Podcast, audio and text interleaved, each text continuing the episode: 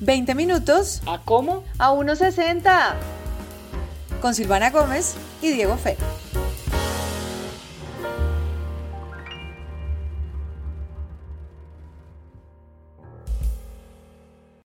Diego Fernando, oyentes, bienvenidos, bienvenidas a este su podcast a 1.60. Diego, ¿cómo te va? Parce, se acabó el año. ¡Uh! Las campanas de la iglesia están sonando. Es que fue un año, me parece que muy hijo de puta, ¿no, Silva? Un ¿Te año parece? como, como así. O sea, sí, yo en lo personal y siento que para una buena parte del mundo fue un año mm, como agridulce, si podríamos si pudiéramos decirlo así o catalogarlo así, porque Mira, siento que tuvo muchas cosas buenas, pero tuvo mucho sufrimiento. mira, Ricardo. Ricardo Silva tiene un proyecto que se llama 603 de la Gran Vía. Y ello- él tiene en este proyecto una cosa que se llama eh, Memorias Ilustradas y es una agenda. Y es una agenda que trae predicciones de una astróloga que se llama Diana Ramírez. Y cada año han ido teniendo ilustradores diferentes. ajá. Diana Ramírez eh, predice que el 2023 va a ser un mejor año. Como que empieza a subir, de- después de esa bajada tan terrible que tuvimos, empieza a subir y que el 2024 pinta mejor. Así sepamos que vienen recesiones y un montón de cosas a nivel global, va a ser un mejor año teniendo en cuenta que hay como años, como septenios que se van contando. Para mucha gente, eh, pues bueno, el 2000, los últimos siete años han sido muy complicados y entonces ahora empieza a subir. Yo voy a confesar que yo he tenido los últimos siete años unos buenos años. Digamos que tuve, antes de estos, estos siete años, tuve una, una racha muy complicada. Entonces, digamos que eh, O sea que mientras personalmente, nosotros estamos bajando, vos estabas subiendo ahí. sí, sí, sí, digamos que yo, yo me siento bien, estamos bien. Claro, han pasado de todo, ¿no? O sea, pues una pandemia, Trump, eh, Duque, Trump, Petro, Olecino, ¿no? Trump, Proceso de paz. eh, o sea, han Mm. pasado muchas cosas, mucha agua debajo de ese puente. pero vale la cuña de las memorias ilustradas, eh, porque Diana Ramírez dice que viene un buen año. Que nos va a Y, y en el texto, y en el texto de Ricardo Silva, eh, él, él- él comienza, digamos que la agenda diciendo eso, como, bueno, venimos de una racha complicada, pero todo pinta que va a mejorar. Muy Si les bien, sirve bueno. de, de, de consuelo lo que les estoy diciendo. Hombre, obvio, pues hay que agarrarse de cualquier vaina, parce, porque ¿qué más Sí, hacemos? Es decir, eh, de hecho, creo que es lo que hace todo el mundo todos los días. Me tengo que agarrar de algo. Entonces, claro. para ir entrando en materia, eh, y esto no es por ser desagradecido ni nada, simplemente este ha sido un año en donde eh, yo creo que tuve uno de los trabajos más bacanos que he tenido en mi experiencia profesional a principio de año, eh, con todo y que todos me han dejado cosas buenas y cosas malas, pero eh, digamos que si yo tuviera que decir, ah, me encantaría como poderme dedicar a algo el resto de mi vida, probablemente hubiera sido lo que hice a principio de año. Esta segunda mitad fue pedaleadita en todo, para conseguir trabajo, sí. eh, como para estabilizarse a nivel emocional, a nivel personal, económico, familiar, etc., etc. Entonces, eh, esperando que esta Navidad y este fin de año a todas y todos ustedes les entregue un mejor 2023 y que lleguen muy regalados y que lleguen las cosas que ustedes realmente necesitan. Arranquemos a hablar del tema que nos compete el día de hoy, Silvana. Llevamos un mes, y esto se los vamos a confesar, llevamos un mes esperando este episodio porque no queríamos hablar del mundial antes de que se acabara. Fuimos bastante Ajá. nerdos porque decíamos, bueno, además porque pues esto está grabado un día antes de que salga el podcast, entonces decíamos, bueno, vamos a hablar, ¿qué tal que de aquí a que salga el podcast mañana pase algo raro durante el mundial? Y siempre pasaba algo diferente, ¿no? Se metía alguien a la cancha, había una goleada inesperada eh, Mm, uno se lesiona, o sea, siempre pasó algo. Entonces, sí. por fin, por fin, en A160, este proyecto que nació este año y que ha sido una de las grandes cosas de este 2022, vamos a hablar del el Mundial de Qatar. De, de- y mire, para complementar lo que usted mencionaba ahorita, creo que en parte también porque mm, al final todo lo que estaba pasando en el mundo en este último año, como que terminaba atravesado por el mundial. Mm, fuera noticias importantes o no tan importantes, eh, polémicas, etc. Y que algunas de hecho las mencionamos acá y que tuvieron su protagonismo pese al Mundial. Y mm. pese a que el Mundial en sí mismo era noticia por la previa, por lo que significó escoger a Qatar, por lo que implicaba también la violación de derechos humanos al estar en un país así, eh, como que esas mismas cosas fueron, digamos que, opacándose también en medio de todo por el fútbol. Pero Silva, Como siempre, arranquemos. sí. ¿Usted qué quiere decir? Bueno, yo debo decir que al principio estaba muy escéptica del mundial, ¿En qué eh, sentido? en todo. Como que tenía como rabia por el tema de la FIFA, del tema de que fuera en Qatar, de las decisiones que estaban tomando, mm, de, bueno, todo el tema, hubo gente que de verdad fue detenida en el mundial por usar eh, camisetas o cosas de, de colores. Eh, o sea, digamos que fue un mundial bien diferente, no solo por el tema de, de que fue donde fue, dos, que fue políticamente importante, siendo que la FIFA siempre dice, no vamos a hablar de política, pero se pararon en la raya de, no, tú no puedes usar la, la banda de capitán que diga lo del tema LGBTI, Q+. Ujú, Em, entonces pusieron como el tema de no discriminación, ahí Sí. lo dejaron. Que si hacían eso, entonces que les iban a poner una multa. Los países dijeron, múltennos. Ah, entonces vamos a poner tarjetas amarillas. Entonces ahí ya las federaciones dijeron, bueno, no, no podemos tener a los jugadores tarjeteados porque pues no podemos jugar así. El Eso tema de que se murieron, digamos, se murieron tres periodistas por causas muy diferentes en el Mundial ujú, y hay personas que tienen teorías de conspiración de que cosas raras pasaron, ya pues ya salieron como el tema médico diciendo que habían sido eh, muertes naturales, si se puede decir, ujú. eh, inesperadas pero naturales. O por lo El menos que no tema, tiene nada que ver con el exacto, tema político, cultural o exacto. sociocultural. Eso es lo que la gente piensa. Chan, chan, chan, todo puede pasar. Pero bueno, no vamos a entrar a hablar de eso.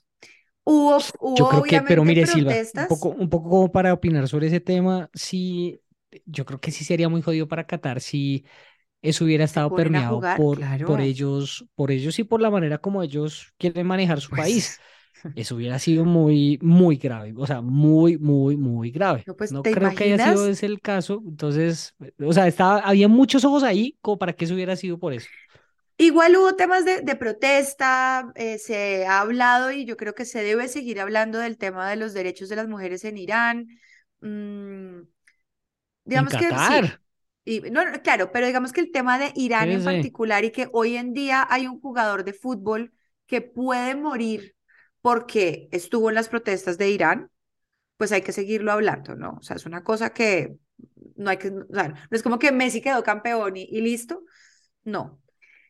En materia futbolística, te voy a, a confesar algo. Mi favorito siempre fue Francia. Me parece que hicieron un mundial espectacular. Se quitaron la maldición del campeón que venía pasando después de no sé cuántos mundiales, que siempre los eliminaban en la primera ronda, quedaron de subcampeones. Eso me parece que está bastante bien por parte de Francia. Debo decir que Croacia también llegó hasta unas estancias bastante altas y venían de ser subcampeones. Entonces, digamos que están diciendo, bueno, tenemos nuestras estrategias y aquí, hasta acá llegamos, ¿no? ¿Tú qué opinas? Tú que fuiste así ferviente de Argentina y de Messi. Ahorita te voy a dar mis opiniones frente al tema argentino. No, es decir, mire, ¿qué opino sobre todo del mundial? Como El el mundial, mundial en, sí. en general.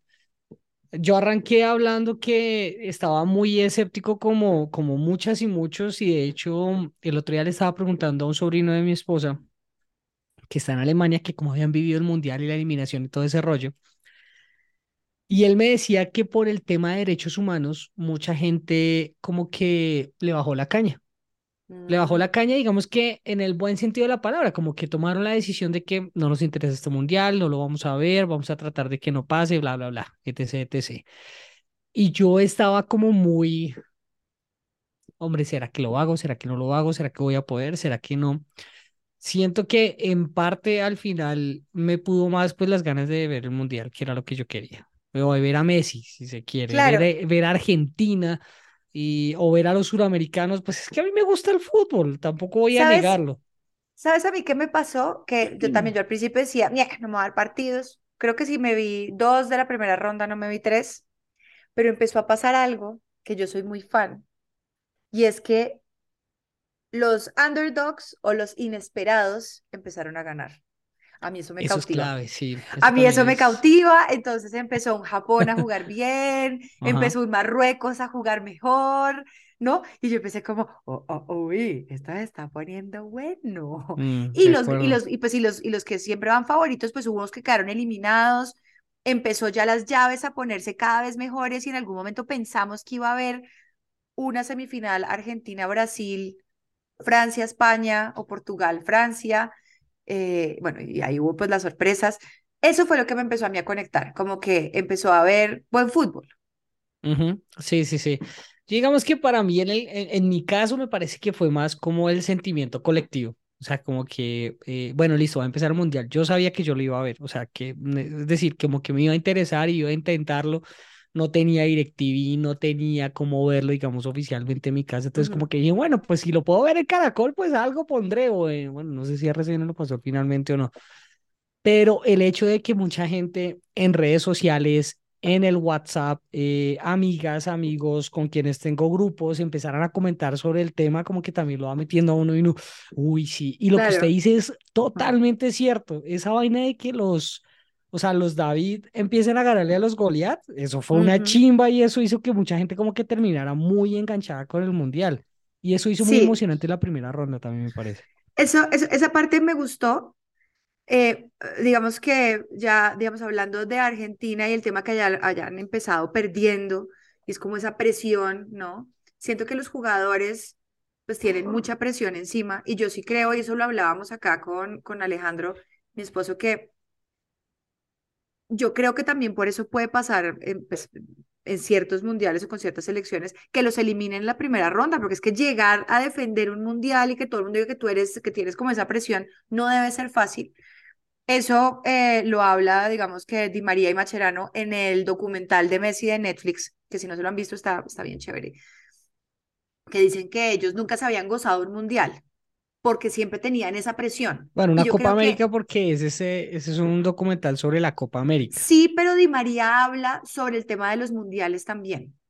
Claro, Y pero no habla de que se que gozaron este mundial porque pues era, Claro, no, no, sino que no, no se lo no, habían podido no este, gozar, sino que no, ni, concentración los ni nada. otros Ujú, mundiales no se los habían podido gozar. Y ujú, esta selección argentina, que pues el resultado fue que quedaron campeones, fue que estos grandes como Messi y María se entraron a hablar con los chinos y les dijeron, vamos a gozarnos el mundial, vamos Sí. a, a, a tener como un enfoque diferente, ¿no? Pierden y yo creo que tuvieron como esa desestabilidad de, bueno, ¿qué vamos a hacer? y que el segundo partido que ganaron, pues lo celebraron como si hubieran ganado el mundial. Es como, bienvenidos a la tierra, amigos. Así celebramos cualquier partido del mundial, para que dejen de decir que es que somos muy sobraditos y empezaban a salir videos de periodistas y un montón de gente diciendo, ese grupo está súper fácil, eso vamos a pasar muy breve. Esa es Pero la eso parte es, que a mí me es como, es molesta como lo que le pasa siempre a, a que a, sobre todo a los equipos latinos que vienen agrandados o que vienen con mucha confianza. Cualquiera que latinos porque al final no sé lo que pueda llegar a pasar en Europa, porque como no tengo la televisión de ellos, no de sé acuerdo. más o menos bajo qué em, eh, enfoque o, o qué perspectivas tienen con sus selecciones. Eh, tal vez con España es un poco más eh, fácil revisar eso. Pero ahora que usted tocaba el tema de lo que podían y no podían hacer los jugadores, sí, sí queda un tufo muy bravo de cómo la FIFA maneja sus vainas, ¿no? Y Mm, cómo también va censurando a las personas que hacen parte de su institución mm, y cómo va ahogando y soltando dependiendo de lo que puedan llegar a hacer o no. Porque claro, pues estaba el caso de lo que querían hacer las selecciones europeas, las siete selecciones europeas que querían salir con su brazalete eh, Love is all that matter o, o, o una vaina con amor. O sea, es una palabra que tenía amor y eso no lo permitió la FIFA porque lo sentían político. Y aquí voy con este punto. Yo sí siento que el Mundial de Qatar ha sido el mundial más político y que mejor ha claro, representado la guerra eh, sociocultural que se está viviendo eh, en estos momentos. Por lo menos que claro, atraviesa muchas de las cosas que en estos momentos se están comentando, como el tema de género, el tema de LGBTI, eh, el tema de libertades y de derechos o de libertad de expresión.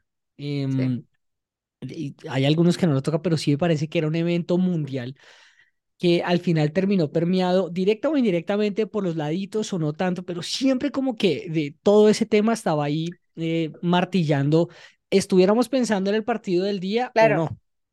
Hoy, hoy vi y cada vieja que mostró las tetas en Qatar, la celebré. No Espectacular. No, nosotros no las vimos, pero allá sí, y allá es prohibido, o sea, ellas estaban jugando con que las metieran a la cárcel, o sea, esto mm. es no es cualquier mostrada de tetas, ¿no? Y vi que hubo varias chicas argentinas que lo hicieron dentro del estadio.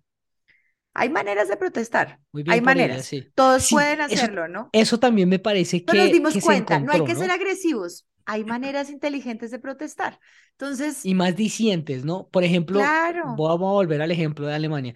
Pero el hecho de que ellos en el primer partido se taparan la boca, parce, fue un golpe de opinión muy bravo.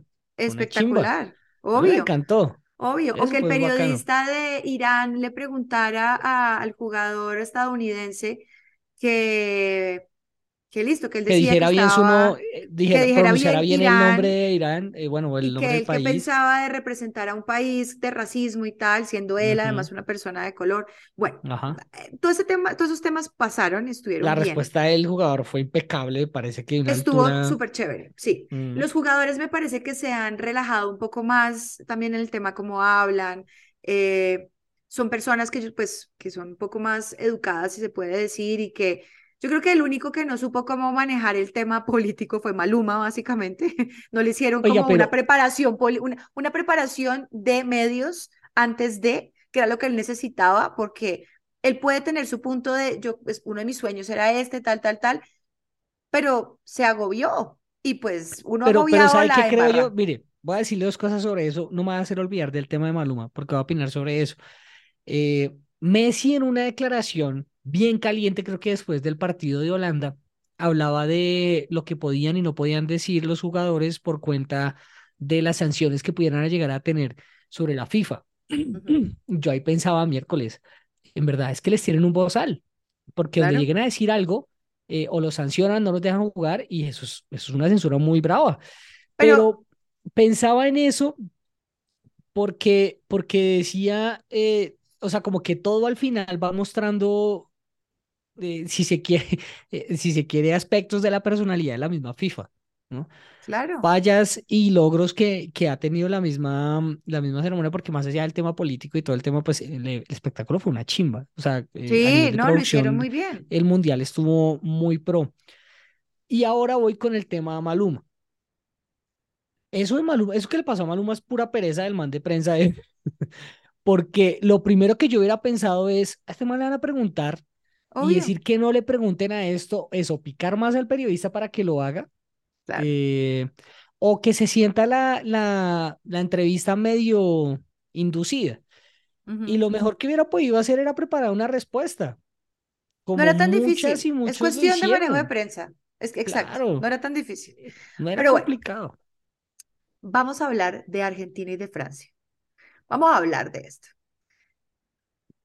Yo tengo un problema con Argentina de amor y de odio. A mí me caen bien, me gusta cómo juegan. Esta selección, esta, me parece que se lo merecía, esta. La del 2014 que llegó a la final y que a Messi le dieron la... Esa, esa vaina no era merecida. Esa, esa Argentina no tenía por qué estar en esa final. Esta sí.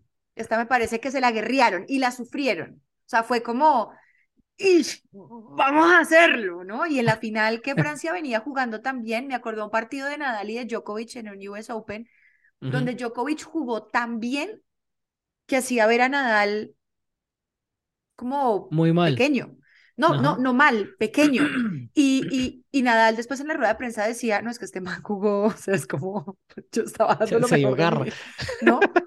Eso pasó en esa final, creo yo, que Francia venía jugando muy bien, venía jugando exactamente igual, y los primeros que 75 minutos de partido no, no existió Francia. No, no, no pasó nada. Mi inconformidad con Argentina y con las personas argentinas es ese nivel de sobradez que manejan. que, que, que, es como, eh, es que somos, para, tú puedes ser el mejor, pero puedes jugar sin, o sea, esa, esa mire que ahí hay una cosa que usted mencionaba al principio. A mí no me gusta. Que me parece que es lo que les permite a ellos como llenarse y lograr toda la energía de la gente. O sea, que la gente como que empezara a decir, no, Messi, marica, porque todos veníamos antes del Mundial, el. Mundial de Messi, que ojalá Messi, algunos que Cristiano, que no sé qué, no, Messi, Messi, Messi, bueno. Eh, el que hubieran perdido en ese primer partido es un baldado de agua fría y un cachetadón de humildad le muy berraco. O sea, es una, es lección de humildad, obvio. porque ellos venían de eh, poder lograr, si ellos ganaban ese partido, iban a igualar la marca que tenía la selección que más invictos llevaba en la historia, Y pues ¿sí? no, Y no lo lograron. sí. Pero más allá de eso, sí me parece que esa, ese partido les dice a ellos, ojo, porque todos los rivales tenemos que verlos con respeto y no podemos salir agrandados a ganarnos la cancha punta de nombre. Sea cual sea el rival, además. Claro, pero hay una cosa adicional sobre esta selección y usted mencionaba el tema del anterior mundial o la anterior final a la que había llegado con Messi. Ujú. Y me parece que sobre todo en esa final ellos sabían, parce, eh, ojo a esto que voy a decir, no tengo ninguna prueba, pero no tengo ninguna duda. Ni podemos tratar eh, a la selección igual, ni podemos tratar a Messi igual. Y hay No, un podcast muy bacano, un podcast muy bacano un de. NPR que se Ajá. llama La Última Copa. Es hecha por una argentina que, al igual que Messi, tuvo que salir muy joven de su país por la crisis económica que estaba viviendo Argentina. Y el Sigue paralelo que viviendo. utilizan, sí, claro, pero no, no al punto de lo que Sí, había sí, pasado de con el acuerdo, de exnovio o el de exsuegro de acuerdo, Shakira. de acuerdo, de acuerdo.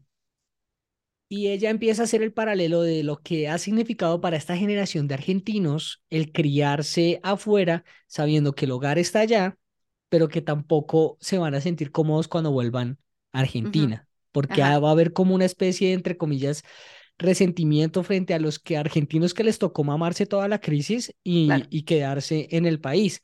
Y ella hace como ese juego de esto vivió Messi, yo viví esto, a él le pasó esto, también le exigían esto, le decían que juegue como en el potrero, pero también tenía el rollo eh, español. Y creo que en parte eso ayuda un montón a que las y los argentinos entiendan que, hey, parce, eh, si nosotros cometemos el error de mandar para la mierda a Messi, como lo hicimos antes, y a la selección, pues, mm, parce, esta gente va a llegar estallada y toteadísima y con, y Claro. ya venía con la cabeza que, parce, queremos darle esto a la gente, queremos darle esto a la gente, mm. pero toda esa generación, esa generación de cracks, Verón, Riquelme, Aymar, Saviola, eh, eh, Ortega, Batistuta.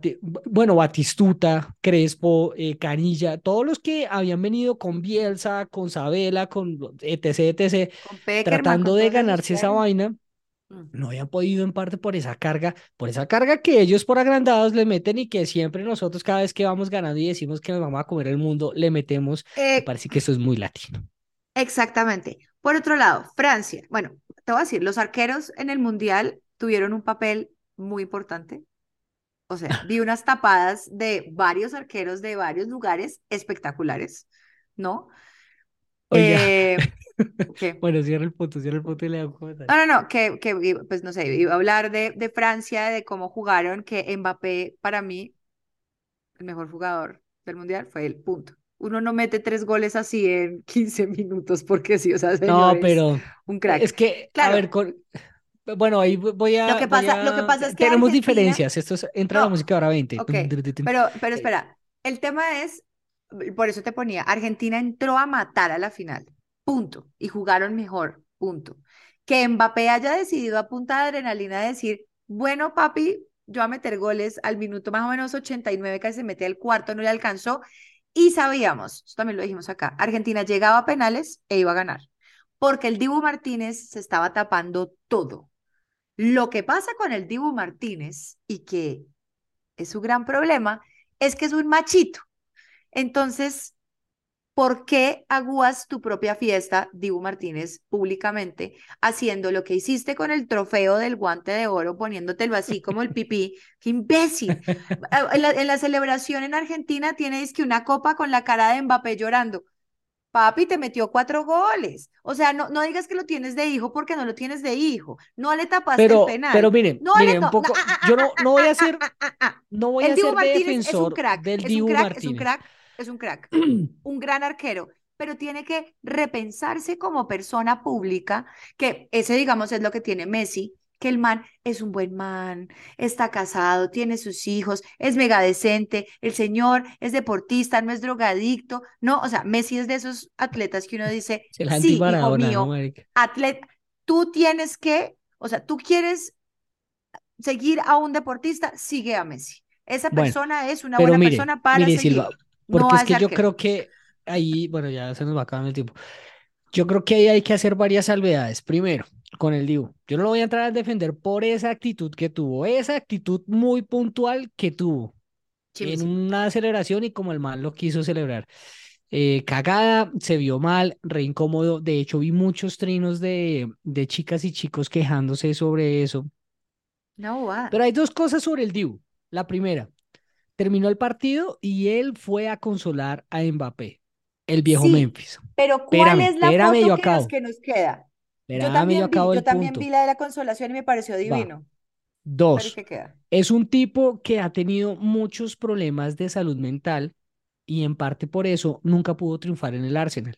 Él se va muy chique a Inglaterra porque era talentoso, empieza a hacer toda su escuela y el hombre tenía un problema de confianza.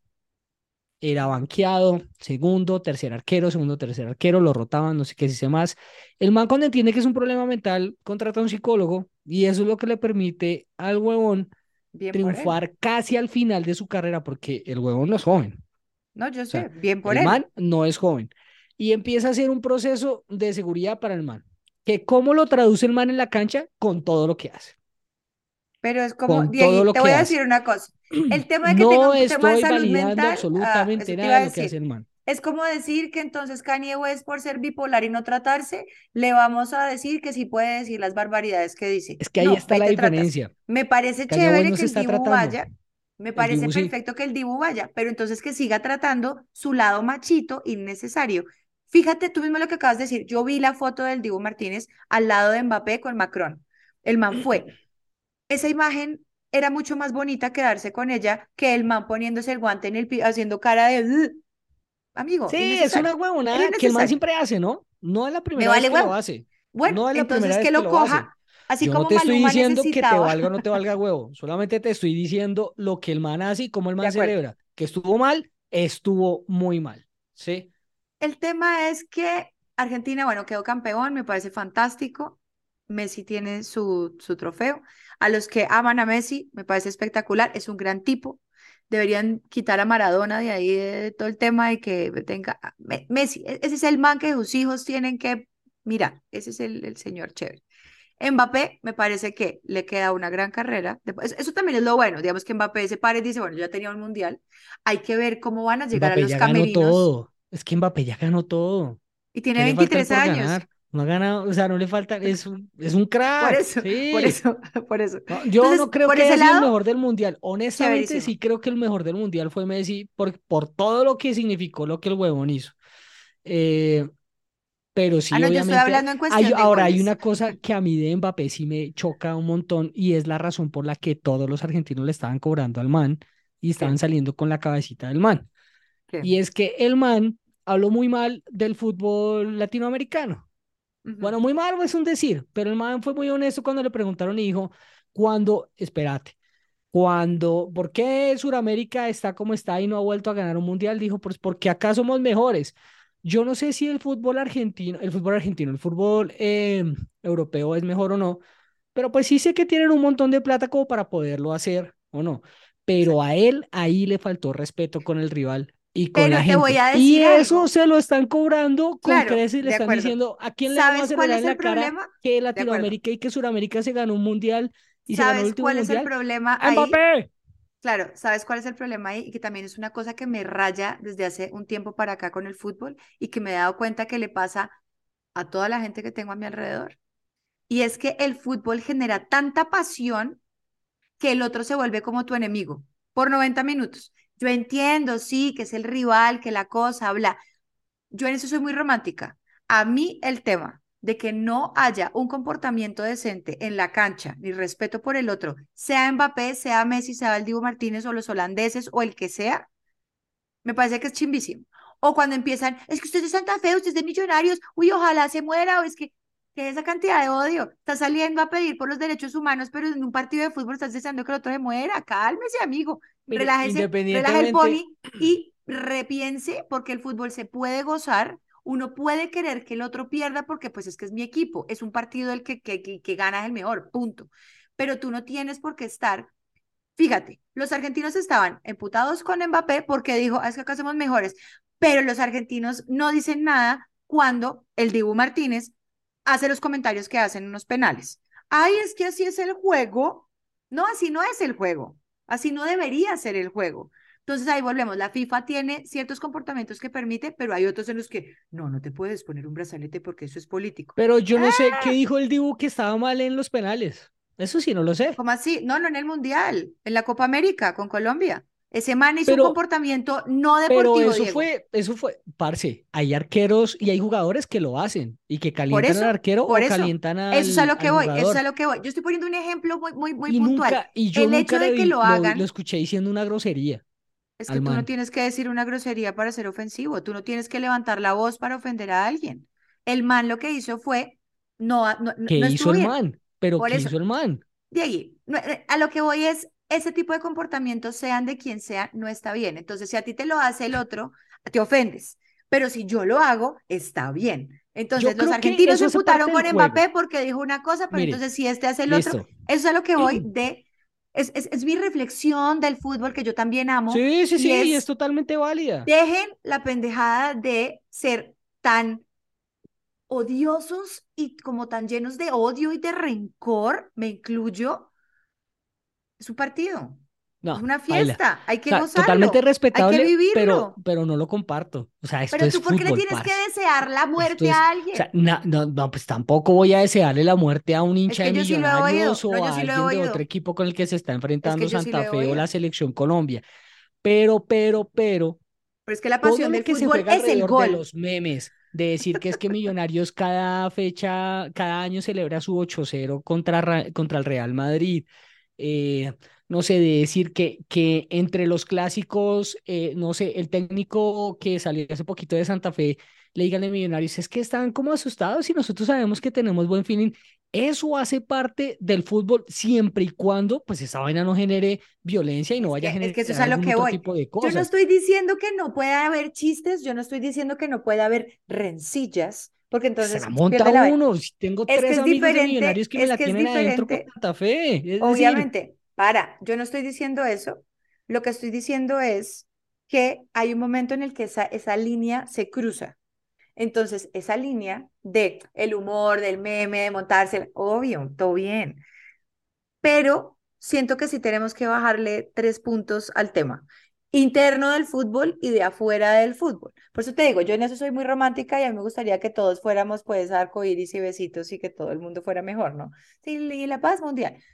Ese es mi pensamiento. Entonces, en vez de estar siendo, y de hecho yo creería que cuando a ti se te pasan de la raya de los chistecitos, te rayas. Hay un momento en el que ya, eh, eh, eh, eh, para, Mire, para Silva, amigo que ya no estuvo bien, a eso me refiero. porque usted me está preguntando, me toca comer callado, porque cada vez que yo la monto, los otros comen callado. Cuando ellos me la montan porque mi que equipo pierde, yo como callado. No me puedo entonces, quejar. no, mm, eso es a lo El que voy. el tema Hay que es de, repensar si la la montada hasta monta, qué punto va. móntela. Si a usted se la montan, déjesela Mira, montar. No se va a tocar yo, por eso. mm, mm, no, hay momentos, yo se la montaba a gente y yo dejo que a mí me la monten, pero cuando yo ya me siento incómoda, yo me paro en la raya y digo no más. Ay, pero es que, no, no, eso, ese comentario ya no me hizo sentir bien. Bye, subo la ventana, chao. A Eso es a lo que voy. Uno no tiene que chuparse todo porque es que como yo te, no. Y tú también tienes que poner la raya, qué es lo que te gusta y hasta dónde vas. He dicho, y ya, porque el tiempo se va a acabar. Bueno, eh, a ustedes gracias en verdad por acompañarnos en este 2022. Eh, la verdad es que ha sido a uno se sienta uno de los proyectos más bacanos, si no el más bacano que hemos empezado este año, por lo menos lo digo desde, desde mi parte. Eh, agradecerles eh, los comentarios, el buen feedback, el que estén pegados ahí y pedirles una cosita más adicional que lo recomienden si les gusta, que hablen con amigos, amigas, familiares, que si les gusta, porque nos gustaría, nos encantaría podernos dedicar a esto por el resto de nuestras vidas. y necesitamos de su apoyo. de verdad. Silva, muchas gracias por ser una partner increíble. En verdad que muy agradecido de que mm, hayas aceptado esta, esta, esta invitación, Ala, de que mm, te hayas animado a arrancar este proyecto y, y por supuesto que seas una chimba de amiga. Gracias, parcera. Ay, I love you, Diegui. Nunca cambies. Un besote. Nos vemos el Gracias a- próximo a todas año. y todos. Adiós. Chao. Recuerden que nos pueden seguir en nuestras redes sociales. Estamos como arroba Silvana Gómez y arroba Diego Fero, tanto en Twitter como en Instagram. Si le gustó este episodio, ayúdenos a llegar a más personas. Puede recomendarnos con sus amigas y amigos o dejarnos una calificación de 5 estrellas con comentario en su plataforma de podcast preferida. Esto es A160 con Diego Fero y Silvana Gómez.